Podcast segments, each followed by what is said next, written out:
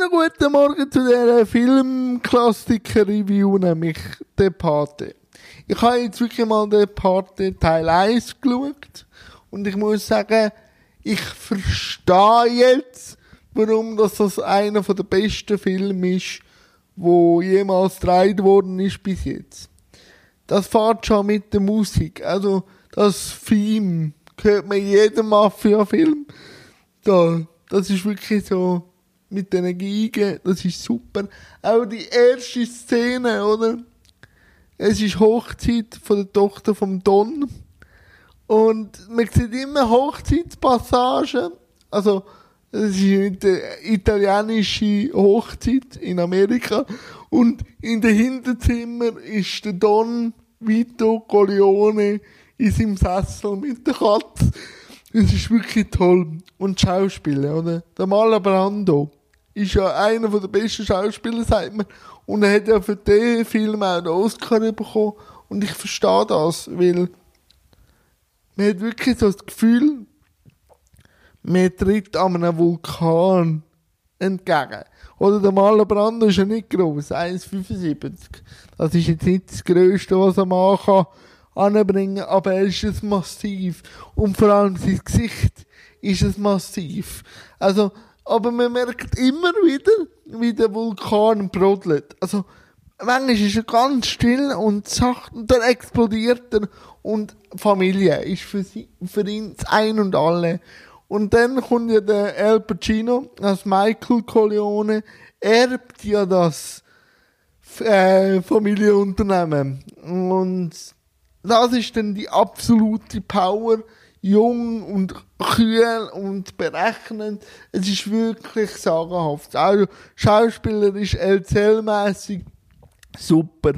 Was mir ein bisschen fehlt, ist die starke Frauenrolle.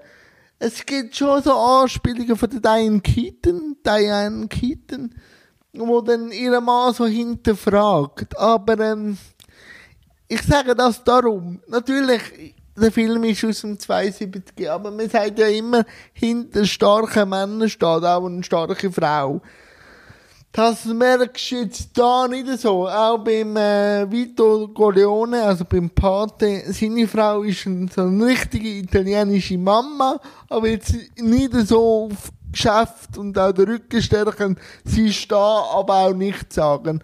Und dein Keaton ist so, ich bin ein bisschen kritisch, aber ich weiß auch nicht genau, was mein Mann macht.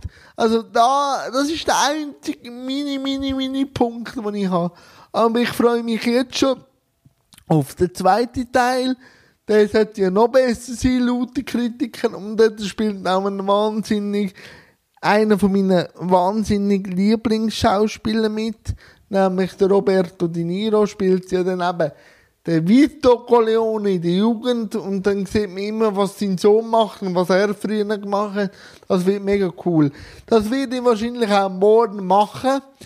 Den zweiten Teil schauen. Eben, viel habe ich nicht viel gemacht. Also ich habe wirklich nicht äh, so viel gemacht. Ich bin auch ein bisschen weg vom Computer. Wahrscheinlich schaue ich heute noch einen Streamer. Also heute, das, die Aufnahme nehme ich ja eigentlich gestern auf für.